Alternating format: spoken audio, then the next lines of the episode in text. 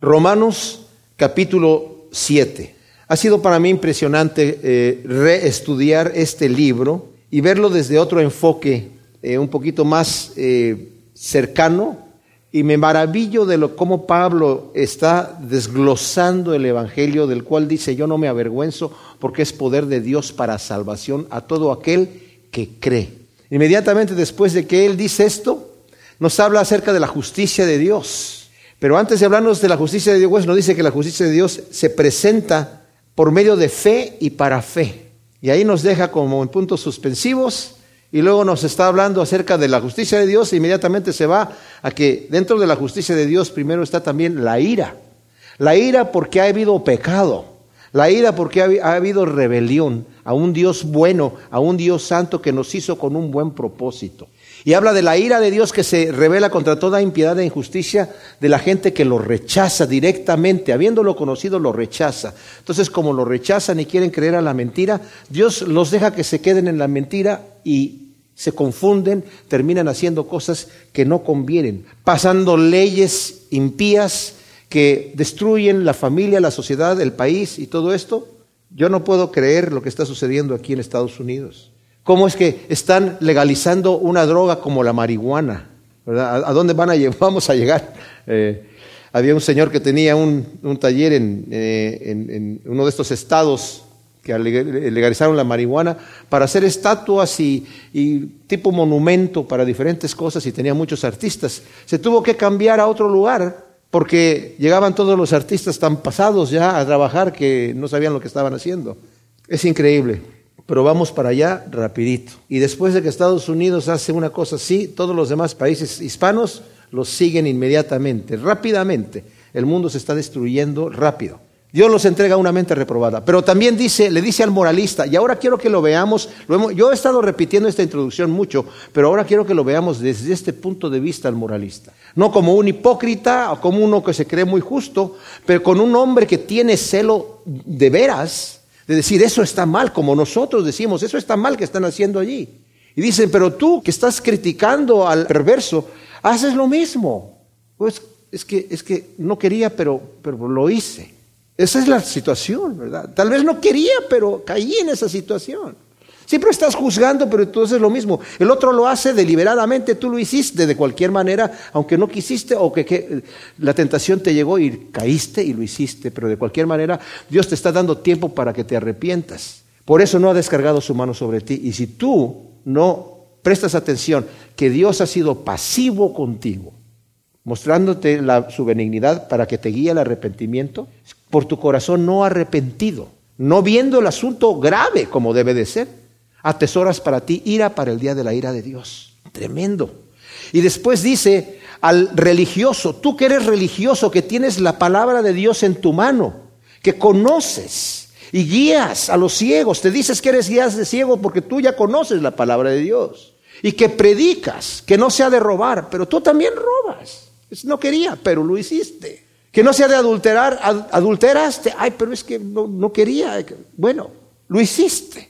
Es que me tentó el diablo. No importa, lo hiciste. ¿Verdad? Tú también caes dentro de la misma canasta, porque no hay ningún justo ni aún uno. Y esto es importantísimo. Venimos heredando una, tenemos nosotros, somos carnales, venimos heredando una situación en nuestra vida, en nuestro ser, como nacemos nosotros, de Adán. Adán pecó y ahora todas las generaciones que vinieron de Adán nacieron pecadores. Por eso no hay ningún justo ni aún uno. Ahora, todo esto está dentro del plan perfecto de Dios, encerrando todos los hombres y mujeres, toda la humanidad, bajo pecado para poder tener misericordia de todos. Y luego dice la solución aquí que el Señor ha hecho, por eso dice que eh, Pablo no me avergüenza del Evangelio porque es poder de Dios para salvación. Pero entonces, ¿cómo nos salvamos si estamos todos mal? Entonces todos nos vamos a ir destituidos de la gloria de Dios. Sí, están destituidos de la, gloria de Dios. Pero Dios ha enviado a su Hijo a morir en la cruz tomando tus pecados. Porque es necesario, mis amados, la justicia de Dios se tiene que cumplir. Si no castiga a Dios el pecado, es un Dios injusto. Lo tiene que castigar. Y como todos hemos pecado, estamos destituidos. Ah, pero aquel más que aquel, no importa. Si te caes, si te, saliste del, del, barco en medio del mar, no importa si uno brincó más lejos y otro brincó más cerca, igual te quedaste en medio del mar. Si quedaste destituido de la gloria de Dios y te quedaste afuera, no importa si te quedaste más lejos o te quedaste en la puerta. Entonces nos dice, pero el Señor ha provisto la solución para que a través de Cristo Jesús, por la fe, no tienes que hacer mucho más que creer. El Señor va a hacer lo demás. Tú te puedes oponer, porque Dios me hace libre, pero no me obliga a ser bueno. Dios me hace libre, pero no me tuerce el brazo para que yo le obedezca. Pero ahora ya, ya no soy como lo hemos, hemos visto ya. Ya no somos esclavos del pecado. Ya nos hemos sido liberados del pecado. Ya nos dijo ya Pablo que no es a través de la ley, ni a través del pacto que hizo con Israel, ni a través del esfuerzo que yo quiera hacer para alcanzar el reino de Dios. Ninguna de esas cosas me ayuda. El Señor ya hizo la obra, ya murió por los pecadores y murió eternamente. Cuando digo eternamente, dice la Escritura que Cristo es el Cordero inmolado o sacrificado y muerto desde antes de la fundación del mundo. En el esquema de Dios está el, tiempo hacia atrás y hacia adelante, porque Dios es eterno, eterno. Siempre ha existido y existirá siempre. Eso no lo entendemos nosotros, pero así es. Ahora, nos he estado hablando acerca de esta situación, de que ya somos libres del pecado. Los que hemos conocido a Cristo Jesús y nos hemos allegado a Él y hemos recibido como Salvador, no sabemos cómo sucedió, como el Señor le dijo a Nicodemo, el nuevo nacimiento no sabes cómo el viento sopla de donde quiere y no sabes, oye su sonido, pero no sabes ni de dónde viene ni de dónde va. Así es todo aquel que es nacido del Espíritu. De repente no sabe qué pasó, pero ya es nacido de nuevo. Por la pura fe, por creerle al Señor, por creer que Él es el Salvador, por entregarle mi vida y decirle, Señor, yo no sé qué hacer, no, no sé absolutamente nada qué hacer, estoy desesperado. Por esa pura razón y esa pura declaración de llegar yo al Señor así, como ese pecador en el templo, ese propicio a mí, ya estamos justificados. Ya el Señor nos ha declarado justos. Entonces vemos que la ley no justifica, sino que revela el pecado, según nos dice aquí en Romanos 3:20. Condena al pecador, nos lo dijo en Romanos 3:19. Define el pecado como transgresión, y eso nos lo dice en Romanos 4:15 y 5 13 y Gálatas 3:19. Acarrea castigo la ley, eh, Romanos 4:15, y la ley intervino para que aumentara la transgresión. Después nos ha empezado a decir, nos va a decir aquí entonces la ley es mala. La ley intervino para que aumentara la transgresión. ¿Cómo estuvo eso? Ahorita lo vamos a ver. Porque cuando viene el mandamiento, nuestra naturaleza carnal y pecadora se revela contra el mandamiento. En cuanto escucha que Dios dice, no hagas esto, nuestra naturaleza pecadora se despierta y dice, ¿qué? ¿Qué es lo que dijo que no hay que hacer? A ver, es exactamente lo que voy a hacer. Pero tienes que hacer esto. ¿Cómo? Que hay que hacerlo es exactamente lo que no voy a hacer. Eso es lo que nosotros somos, no lo podemos negar. Eso somos, mis amados. Esto nos lo va a decir aquí en el capítulo 7. Esa es nuestra naturaleza, así nacemos. Entonces por eso dice que la ley aumenta la transgresión. Porque sin la ley, como nos vimos ya en el capítulo anterior y en el anterior también, si no hay ley no hay transgresión. Si una persona va en una carretera y no, no hay límite, dice sin límite de velocidad, puede ir súper rápido lo que quiera. Pero en el momento que aparece, empiezan a aparecer los carteles que dicen velocidad máxima 70 millas por hora. Entonces, ahí tiene que bajarle porque si no en ese momento ya está transgrediendo. Y si dice 40 y va a 70, tiene que ir a 40. En el momento que aparece la ley, aparece la transgresión cuando la persona desobedece. Y transgresión, como vimos la vez pasada, significa voluntariamente hacer lo que está en contra de la voluntad de Dios, que yo ya sé que Dios no quiere. Todos nosotros somos transgresores porque hemos tenido el mandamiento de Dios y lo hemos transgredido. Ahora, la justicia de Dios se revela en el Evangelio sin la mediación de la ley, según nos los dice eh, aquí en Romanos 1, 17 y 3, 21, la primera parte del versículo, pero dio testimonio de ella, la ley dio y los profetas, de la justicia de Dios que se iba a revelar por fe, en 1, 2 y 2, 21b, Dios justifica al pecador no por obedecer la ley, fíjense bien, sino mediante la fe en Cristo Jesús. Esa es la solución y esa es la buena nueva, de acuerdo a Romanos 3:27. Una fe así confirma la ley y no la niega. Como dijo el Señor, yo no vine a abrogar la ley, la vine a confirmar, la vine a cumplir. Una fe así confirma la ley. Esto está en Romanos 3:31. Y eso lo confirma al asignarle su debida función. ¿Cuál es la función entonces de la ley? Hacerme ver mi pecado. La ley no es mala. Al final yo me voy a dar cuenta que como cristiano y como hijo de Dios, yo quiero cumplir esa ley. Es mi deseo hacerlo. Pero en el momento que soy como hombre, aún cristiano, en la carne, porque todavía tengo esta carne, y la carne tiene sus eh, cualidades destructoras conmigo y esclavizadoras, eh, no puedo, ¿verdad? Abraham no recibió la promesa de Dios por la ley, sino por la fe que le fue contada por justicia. De esta manera, la promesa, la gracia y la fe son incompatibles con la ley. Cuando estamos hablando de la ley, estamos hablando del mandamiento de Dios, lo que Dios ha, ha hablado. Y vamos a entrar a ver ese conflicto justamente. ¿Por qué Dios nos da un mandamiento entonces si ya sabe que no lo vamos a cumplir? Y si el mandamiento lo único que va a hacer es que surja más pecado en mí, ¿para qué está ahí? Mis amados, muchas veces un médico cuando tiene que operar y tiene que sacar una infección, necesita que la infección llegue a su madurez antes de poder intervenir. Y muchas veces, en vez de intervenir inmediatamente para bajar la infección, la excita para que llegue hasta su punto máximo y ahí poder empezar realmente a trabajar. Y es exactamente lo que va a pasar con nosotros. Nos va a declarar justos el Señor al, cuando sale toda la maldad. Fíjense, en, Levítico, los leprosos, cuando el Señor está hablando acerca de la lepra, le da instrucciones para que sepan eh, los sacerdotes qué hacer con los leprosos tenían que declararlos impuros y no podían participar con la congregación, tenían que, para cualquier lado que iban, tenían que ir diciendo impuro, impuro, para que la gente no se les acercara, ¿verdad? Entonces, les está dando instrucciones. Si tú ves que tiene una llaga blanca y tiene el, vello blanco ahí, esa es lepra. Pero déjalo ahí, guárdalo una semana, que lo observe el sacerdote y si oscurece un poquito, no es lepra, ha sido otra cosa. Y, da varias instrucciones. Si se hunde la llaga y pasa esto, el Señor dice, esa es lepra y todo eso.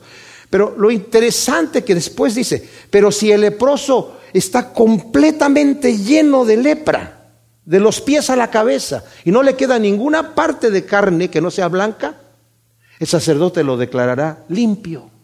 ¿Qué? Es lo que ha pasado con nosotros. El pecado llega hasta su máxima expresión y ya no tiene más a dónde infectar. Es ahí cuando llegamos delante del Señor y nos reconocemos nosotros totalmente, Señor, yo no tengo nada. ¿Qué tengo? Yo no soy nada. Yo no califico. El diablo nos dice, no te acerques porque no calificas. No, el que, el que reconoce que no califica, porque ninguno califica, pero el que lo reconoce es el que tiene aceptación delante de Dios. Como dije, el pecador en el templo que dijo, Señor, sé propicio a mí que soy pecador. Yo no sé qué hacer para acercarme a ti. No tengo nada. Tuyo es el reino de los cielos. Bienaventurados los pobres de espíritu, porque de ellos es el reino de los cielos. Calificaste. Tremendo, ¿verdad?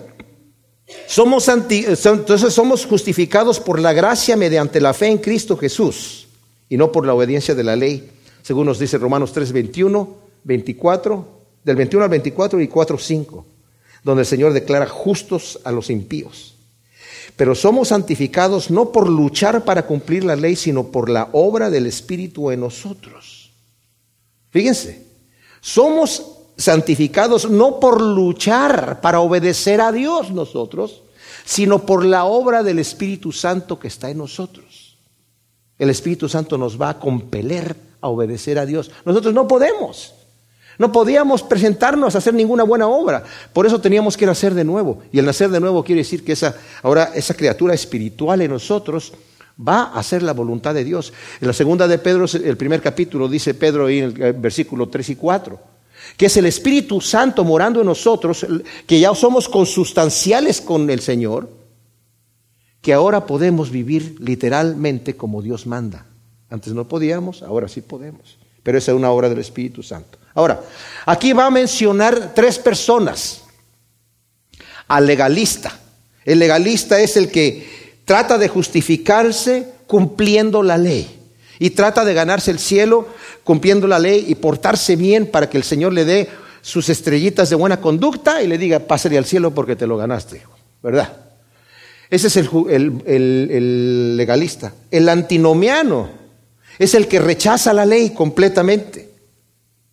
Y promueve, el, al rechazar la ley y decir, no, ya el Antiguo Testamento no sirve nada de lo que hay aquí, funciona, esto, hay una nueva cosa ahí y Dios sabe, promueve el libertinaje. Pero luego tenemos al espiritual, que es libre, fíjense bien, para cumplir y amar la ley de Dios es libre para obedecer.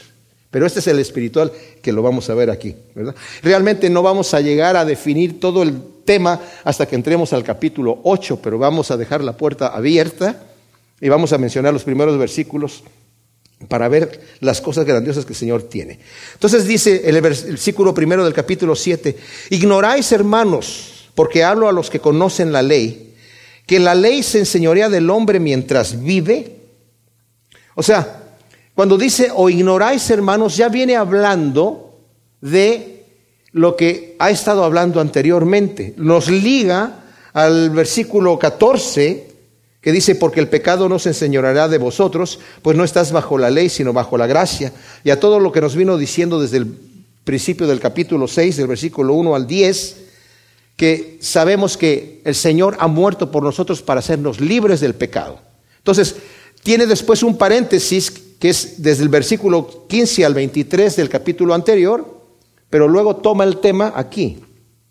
¿Ignoráis? Dice, habla a los que conocen la ley, que la ley se enseñoría del hombre mientras vive, que conocen la ley. O sea, está hablando del sistema legal. Está hablando, escribiéndole a los romanos de donde nosotros heredamos nuestras leyes, muchas de los principios que ellos tenían. Ustedes conocen la ley, pero también es el sistema legal de la ley de Dios.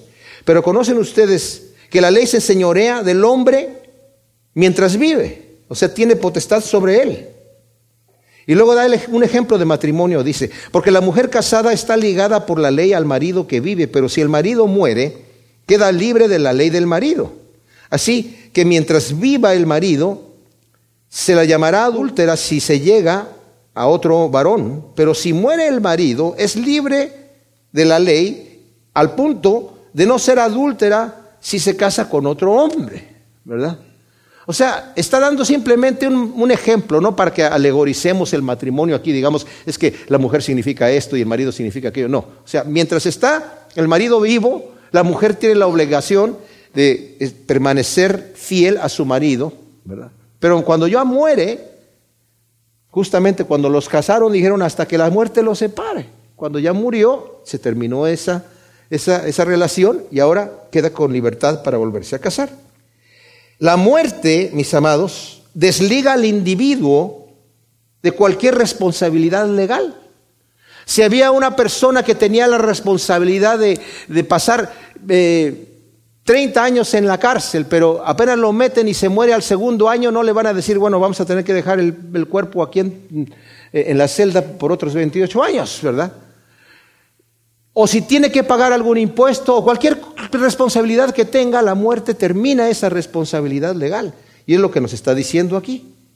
Así también vosotros, hermanos míos, se os hizo morir a la ley mediante el cuerpo del Mesías para que llegaras a ser de otro, del que fue resucitado de entre los muertos, a fin de que diéramos fruto para Dios. O sea, hemos muerto a la ley mediante el cuerpo crucificado de Cristo Jesús, como nos lo dijo anteriormente aquí en Romanos 6, 6 y en Colosenses 3, 3, que dice, ya que hemos muerto al pecado. ¿Cómo morimos nosotros al pecado? En Cristo Jesús. Con Cristo estoy juntamente crucificado, dice Pablo, ¿verdad? Entonces, eso es una cosa que sucedió. Morimos en Cristo Jesús.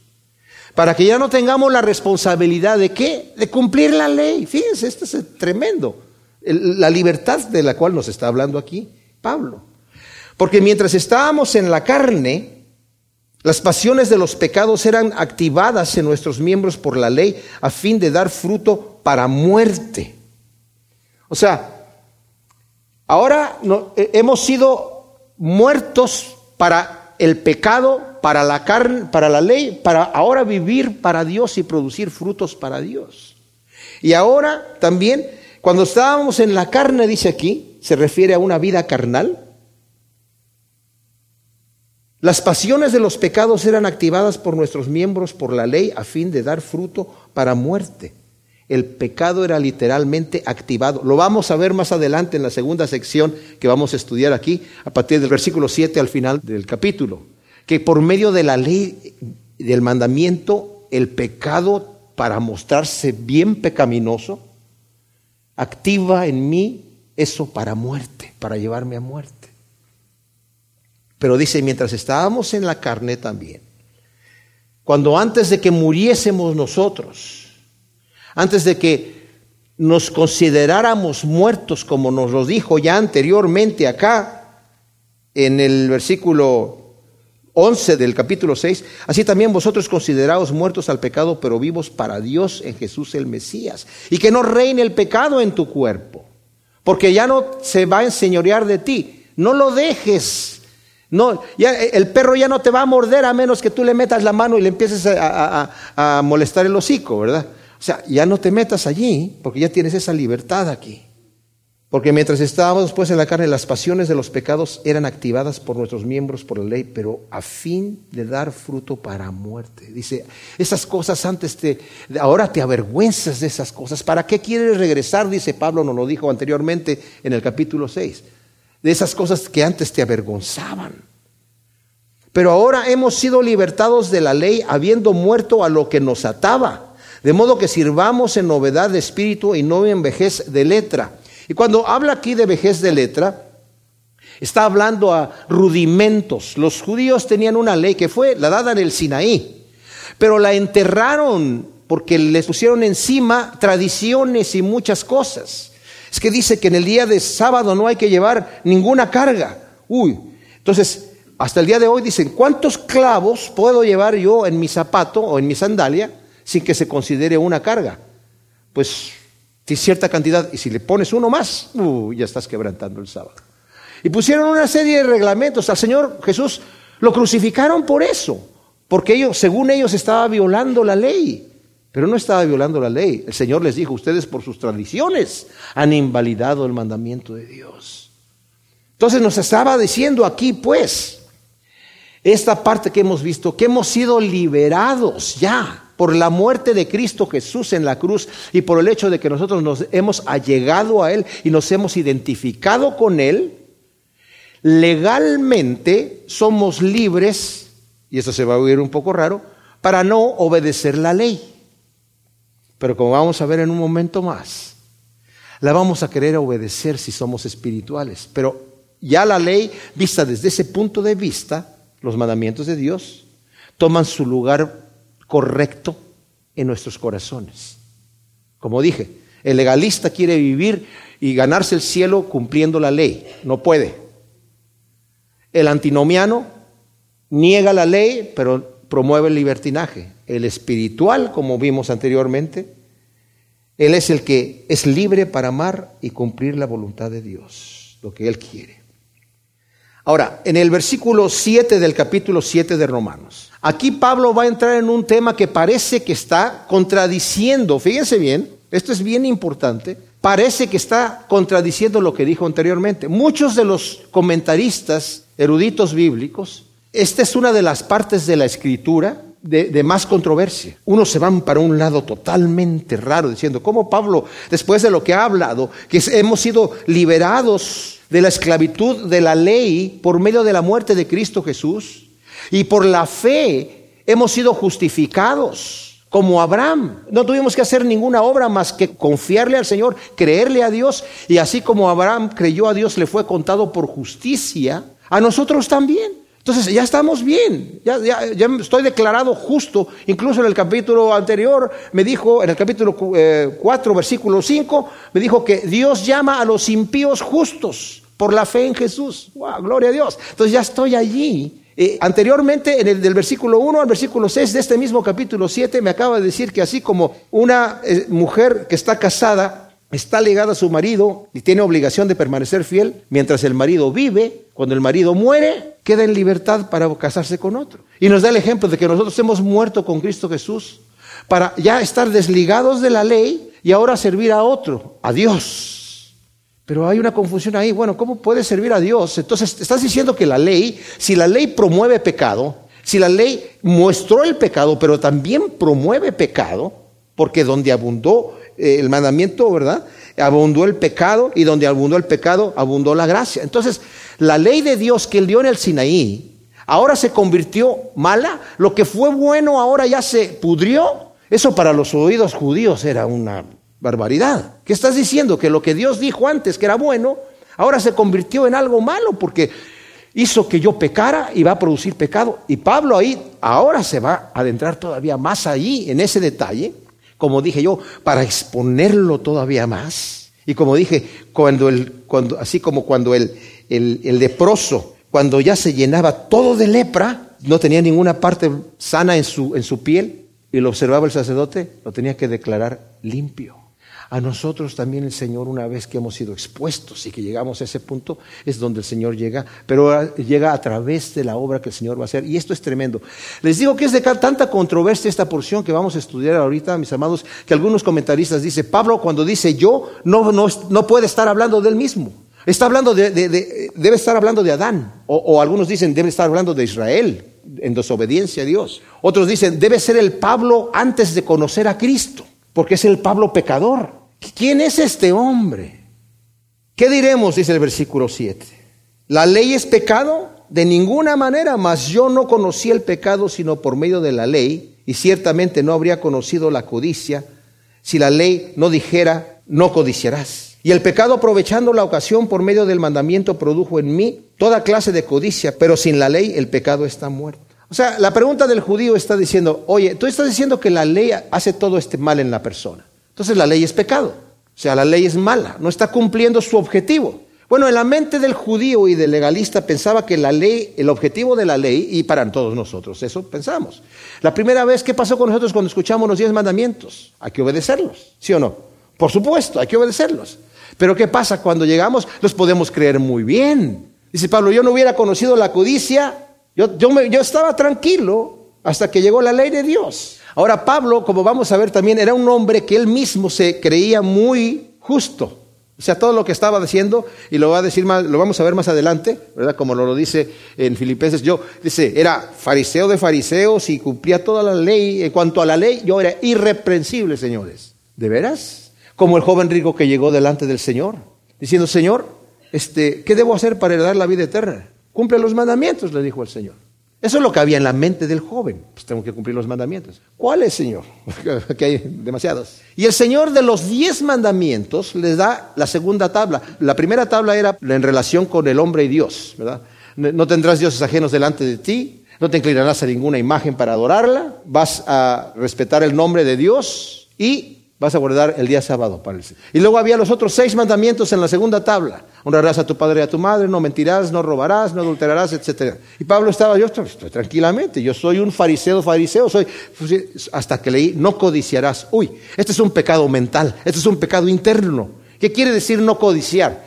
No desees la mujer de tu prójimo, ni desees su asno, ni desees su casa, ni desees su auto deportivo nuevo, ni desees su nuevo televisor, ni desees... Ya cuando llegamos a ese punto de vista, ¿quién no ha caído en ese pecado? No dice que, lo desees para quitárselo, que lo desees. Entonces Pablo dice, yo estaba tranquilo hasta que leí concienzudamente, no codiciarás. Ah, y entonces ahí el pecado, para mostrarse pecado. Yo estaba tranquilo sin codiciar, pero cuando vino ya la palabra no codiciarás, empecé a codiciar todo a codicia. Ahora, ¿en qué momento ese Pablo está aquí? Esa es la gran pregunta. Y yo les voy a dar, después de todo lo que he estudiado y orado, mi respuesta, mi posición. Algunos dicen, como les dije, que no puede ser Pablo, tiene que ser otra persona, o que es el Pablo no convertido, a mí me parece que este es el Pablo que está, por un lado, fíjense, dos Pablos, el mismo Pablo. Por un lado es el Pablo de siempre, pero por el otro lado es el Pablo sobre todo cuando llega al conocimiento del Señor, camino a Damasco, es llevado allí Algunos dicen que en esos tres días antes de que llegara Ananías a orar por él, es este Pablo ahí.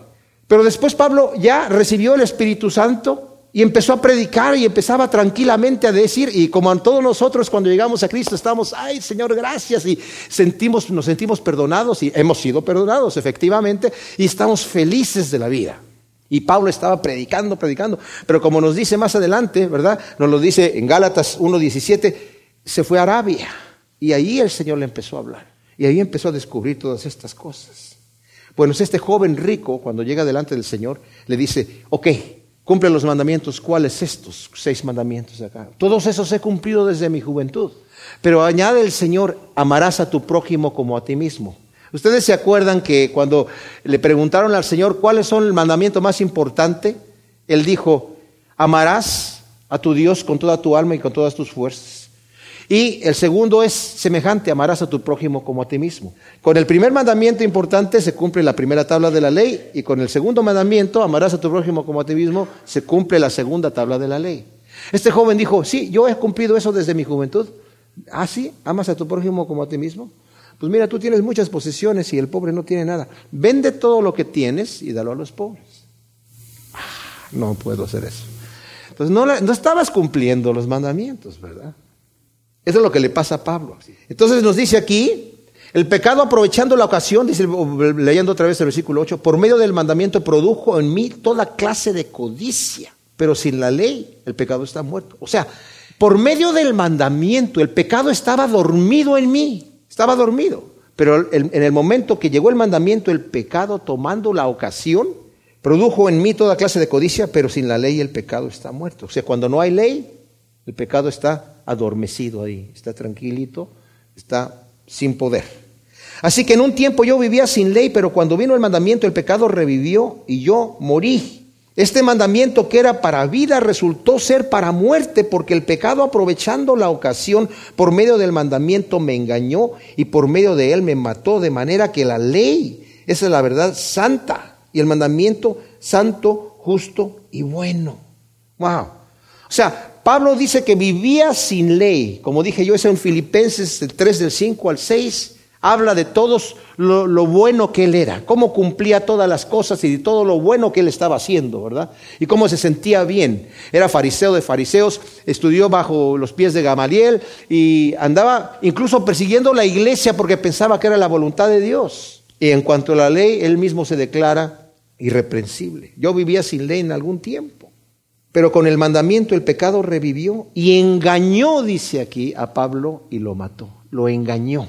O sea, el mandamiento, el pecado engañó a Pablo y lo mata. Y ese no solamente a Pablo, pongámonos nosotros en el mismo zapato allí también, ¿verdad? Y yo morí. Este mandamiento que era para vida resultó ser para muerte, porque el pecado aprovechando la ocasión, esta palabra aprovechando la ocasión, literalmente es aprovechó la base de operaciones. Está hablando en un término militar. Cuando llega el mandamiento, hay una base de operaciones allí que está haciendo el mandamiento conmigo, ¿verdad? Y yo estoy aprobando el mandamiento de Dios, pero en ese momento el pecado revivió. Estaba muerto, revive, y, aprovechando esa base de operaciones, me engaña otra vez y me mata. De manera que la ley, esa es la verdad santa, justa y buena. O sea, concluye Pablo diciendo, la ley en realidad es pecado. No, la ley es santa, es justa y es buena. Entonces lo bueno llegó a ser muerte para mí. De ninguna manera. Al contrario, el pecado produjo, para mostrarse pecado, produjo en mí la muerte por medio de lo que es bueno a fin de que por el mandamiento el pecado llegara a ser sobremanera pecaminoso. O sea, imagínense, o sea, la ley, lo bueno llegó a ser muerte para mí, lo que es bueno llegó a ser muerte para mí. No, no es la ley, dice aquí. Al contrario, es el pecado que para mostrarse pecado produjo en mí la muerte por medio de lo que es bueno. ¿Se imaginan ustedes qué clase de pecadores somos nosotros? ¿Qué es lo que tenemos adentro? Como les he dicho, traemos un traidor adentro de nosotros. Así hemos nacido. Que ha estado adormitado mientras vivíamos en la carne, pero cuando hemos conocido al Señor, o sea, Pablo, después de haber estado un tiempo así feliz en las nubes, disfrutando su primer amor en sus primeros días con el Señor, en el momento que empieza a meditar y empieza a ver y empieza a querer cumplir lo que él quiere hacer para el Señor, se va a encontrar con un tope inmediatamente ahí. Trae un pecado adentro. y no es uno, el pecado adentro, que lo tiene en conflicto con esta situación. Y ese pecado no se sacia. Para llegar a ser sobremanera pecaminoso, se activa con lo que es bueno, se activa con el mandamiento de Dios. Lo que tenemos nosotros adentro es cuando el Señor nos dice algo, el pecado que mora en nosotros se activa con el mandamiento de Dios para llevarnos en contra de la voluntad de Dios. Por eso les dije, mis amados, el Señor, la bendición que tenemos como seres humanos, el Señor nos permitió primero nacer en el mal para que probemos y veamos cómo es, pero nos va a llevar después a, la gloria. Y nunca vamos a llegar a la perfección hasta que estemos en la gloria con el Señor, pero para dejar un descansito mientras estamos estudiando aquí, no se trata de que salga todo perfecto. Ahora, sí, tenemos que luchar por eso. Pero como decía alguien, no es lo que pasa en el día que llegaste a la perfección, sino que vas caminando y vas ascendiendo y vas subiendo y vas subiendo y vas subiendo y vas subiendo y cargando esa carga que, traes, pero de pecado con nosotros. El que quiera ser mi discípulo, dijo el Señor, nieguese a sí mismo, tome su cruz, échesela al hombro, la va a tener que cargar toda la vida y venga y sígueme. Entonces, porque sabemos que la ley es espiritual, pero yo habiendo sido vendido a la esclavitud del pecado, soy carnal. Yo he sido vendido. ¿Quién me vendió? Me vendió Adán. Y ahora soy esclavo. He nacido esclavo. La ley es espiritual. O sea, no es una ley que se, que se tiene que cumplir aquí. Yo tengo que hacer obras buenas y todo se ve bien. Porque dentro de mí, el Señor, cuando ve mis buenas obras, son trapos de inmundicia. No nos desesperemos, que esta es una condición inicial, pero para muchos es una condición que continúa en su, lucha y continúa en cierto grado, en algunos en mayor grado y algunos en menor grado, conforme van subiendo la escalera, ¿verdad? En esta lucha. Yo he sido vendido al pecado. Soy carnal, ¿qué quiere decir eso? Tengo una naturaleza caída. Esa no me la puedo quitar. No me la puedo quitar. Porque lo que yo hago no lo comprendo, pues no hago lo que quiero, sino lo que aborrezco, eso hago. O sea, ¿De quién habla Pablo aquí nuevamente? Dice Gálatas, el espíritu lucha contra la carne y la carne contra el espíritu para que no hagáis lo que quisierais. Yo no hago lo que quiero. O la carne toma control o el espíritu toma control porque yo no tengo el control. Yo no tengo ya el control. Nunca lo he tenido. Antes de Cristo era la carne la que me controlaba. Dice, pero yo no entiendo qué pasa porque lo que aborrezco es lo que estoy haciendo. Y si lo que no quiero eso hago, apruebo que la ley es buena. O sea, la ley es buena porque no es ella la que me está haciendo hacer eso. Así que ya no soy yo el que hace eso, sino el pecado que mora en mí. O sea, ya no soy yo Pablo. Y aquí, ¿de quién está hablando Pablo? No puede ser el Pablo pecador, porque el Pablo pecador no quiere hacer el bien. Solamente un cristiano regenerado quiere obedecer la voluntad de Dios. Solamente un cristiano regenerado es el que dice, yo quiero hacer y seguir al Señor, pero me sale otra cosa. No estoy haciendo lo que quiero, hago lo que no quiero. Porque yo sé que en mí, esto es en mi carne, no mora el bien. Dice, fíjense que hace la aclaración, en mí, y luego dice, esto es en mi carne. Estoy hablando de mi carne, en mi carne no mora el bien. Porque el querer hacer el bien está en mí, pero no el poder hacerlo. Pues no hago el bien que quiero, sino el mal que no quiero, eso hago. Y si lo que no quiero, eso hago, ya no obro yo mismo, sino el pecado que mora en mí. O sea, el pecado que mora en mí, y no me lo puedo arrancar porque está en mi naturaleza caída, es el que está obrando esta rebelión en contra de Dios. Y no hago lo que yo quiero hacer. Así pues, queriendo yo hacer lo bueno, hallo esta ley, el mal está en mí. O sea, Pablo en este momento encuentra otra ley en él, que es que el mal está en él. Como dije, solo un cristiano regenerado se va a deleitar en la ley de Dios, como dice aquí, porque según el hombre interior me deleito en la ley de Dios. Nos deleitamos en querer hacer el bien y leemos, y, oh sí Señor, yo te voy a servir y te voy a hacer esto. Y te prometo que nunca más voy a hacer aquella cosa. Ahora sí, ¿verdad? Me deleito, pero veo otra ley en mis miembros que combate contra la ley del pecado y me encadena la ley del pecado que está en mis miembros. O sea, cuando yo quiero hacer el bien, apruebo que la ley es buena, pero de repente veo otra ley en mis miembros, en mis manos, en mis pies, en mi boca, en mis oídos, en mis ojos, en mi cerebro. En todo eso veo que hay otra ley que se revela a la ley de Dios. La mente carnal no puede sujetarse a la ley de Dios porque aborrece a Dios. El pecado aborrece a Dios y lo traemos dentro. Miserable de mí, dice Pablo. Entonces al final, clama diciendo, ¿quién me va a librar de este cuerpo de muerte? Ahora noten aquí que Pablo llega a un punto clavísimo, mis amados. No dice, ¿qué me va a librar? ¿O cómo le hago para librarme aquí? Ya acude diciendo, no puedo, no puedo. ¿Quién? ¿Quién me va a librar? Literalmente, ¿quién me rescatará? Pues les digo, mis amados, si el Señor permitiera que nosotros, por medio de muchos esfuerzos, y muchas gente se lo creen, ¿eh? que lo hacen, porque no se examinan a sí mismos, pudiéramos llegar a cumplir la voluntad de Dios, al rato vamos a estar escribiendo, ¿verdad? Los siete pasos de cómo llegar a ser un cristiano perfecto, ¿verdad? Háganle como yo le hice, tres horas de oración en la mañana, dos ayunos a la semana, lecturas bíblicas, por lo menos unos 20 capítulos al día, ¿verdad? Comes la comida que yo como y vas a ser como yo soy. Miserable de mí, ¿quién me librará? Y luego aquí la victoria. Gracias sean dadas a Dios por medio de Jesús el Mesías, Señor nuestro. Así pues, yo mismo sirvo con la mente a la ley de Dios, pero con la carne a la ley del pecado. ¿Qué está diciendo aquí? Gracias sean dadas a Dios. Hay un clamor de tristeza y de angustia hasta el punto de llegar y decir, miserable de mí, ¿y ahora qué hago? ¿Quién me va a librar? Gracias sean dadas a Dios. Y luego dice, literalmente es por medio de Jesús el Mesías, que es por medio de Cristo Jesús. Nosotros somos librados de esa situación y de esa desesperación. Dice, así pues yo mismo con la mente sirvo la ley de Dios. O sea, yo estoy sirviendo con mi mente, con mi ser. Yo quiero servir a la ley de Dios, pero tengo aquí en, mis manos, tengo que comprender que tengo la ley del pecado. Ah, esto no nos está dando permiso para decir, ah, esto quiere decir entonces como ciertas filosofías de Sócrates y algunas que llegaron después, ¿verdad? Que la carne es pecaminosa, entonces hago lo que quiero con el pecado, eso no importa, porque yo con mi mente estoy sirviendo a la ley de Dios y no me importa lo que haga con la carne. No, no, Señor, no se refiere a esa situación. Se refiere a la realidad de lo que nosotros somos. Somos hombres y mujeres carnales. Andamos cargando un cuerpo que es en enemistad contra Dios, pero se revela la ley de Dios, pero yo con mi mente sirvo la ley de Dios y al momento de estar identificado con Cristo Jesús, quien es el que me libra de esa responsabilidad, ahora tengo otra cosa. Miren, con mi mente sirvo la ley de Dios. El cristiano regenerado querrá glorificar, obedecer y servir a Dios porque tiene el Espíritu Santo morando en él.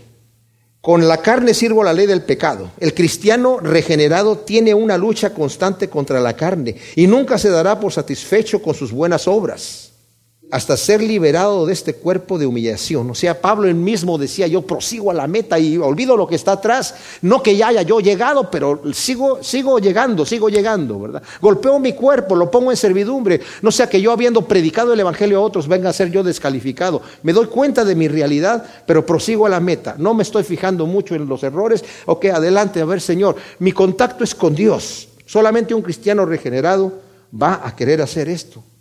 Mientras tanto, se considerará muerto al pecado, pero vivo para Dios, según ya lo vimos en Romanos 6, del 11 al 14, y todo el capítulo de Colosenses 3. Pablo enseña que una lucha espiritual continúa en la vida del creyente hasta el día que entre en la gloria. Eso está en Primera de Corintios 9, 27, Gálatas 6, 17. Pero Cristo nos asegura que la buena obra que empezó en nosotros la continuará hasta su culminación. ¿Quién? Cristo. Él la va a hacer. Filipenses 1.16. Ahora, el cristiano regenerado, mis amados, tiene una meta. La ley de Dios no le es una carga, le es una delicia. Y vamos a cumplirla. Como vamos a ver en el capítulo que sigue, dice, ahora pues ninguna condenación hay para los que están en Jesús, el Mesías. Y cuando entremos al capítulo 8, la delicia de esto es que vamos a ver cómo Pablo nos dice que al apegarnos a Cristo nosotros, vamos a poder hacer la voluntad de Dios, hasta llevarnos al capítulo 12, en donde ya nos dice victoriosamente, presenta tu cuerpo en sacrificio vivo, santo y agradable a Dios. Pero vamos a tener que ir paso a paso. Mientras tanto estamos allí. El cristiano regenerado se deleita en la ley de Dios, como dije, no dice eso del Antiguo Testamento, ya no tengo que hacer nada. No, quiere hacer la voluntad de Dios, como el Salmo 119 dice en el versículo 14, me he gozado en el camino de tus testimonios más que sobre toda riqueza. Y el 24, tus testimonios son mi delicia y también mis consejeros. El 47, me deleitaré en tus mandamientos, los cuales he amado. Versículo 72, mejor me es la ley que procede de tu boca que miles de piezas de oro y plata. Versículo 77, llegue a mí tu misericordia para que yo viva porque tu ley es mi delicia. Versículo 111, tus testimonios son mi heredad para siempre porque ellos son el gozo de mi corazón. El 127, por eso amo tus mandamientos más que el oro, más que el oro puro. Y el 162, yo me gozo en tu palabra como el que haya abundante botín. O sea, nos gozamos en, los mandamientos de Dios y los amamos y ahora como cristianos regenerados espirituales, la ley para nosotros ya no es una carga, es una delicia. Yo quiero hacer la voluntad de Dios, pero nunca voy a estar satisfecho. El cristiano verdaderamente espiritual no está satisfecho con lo que hace.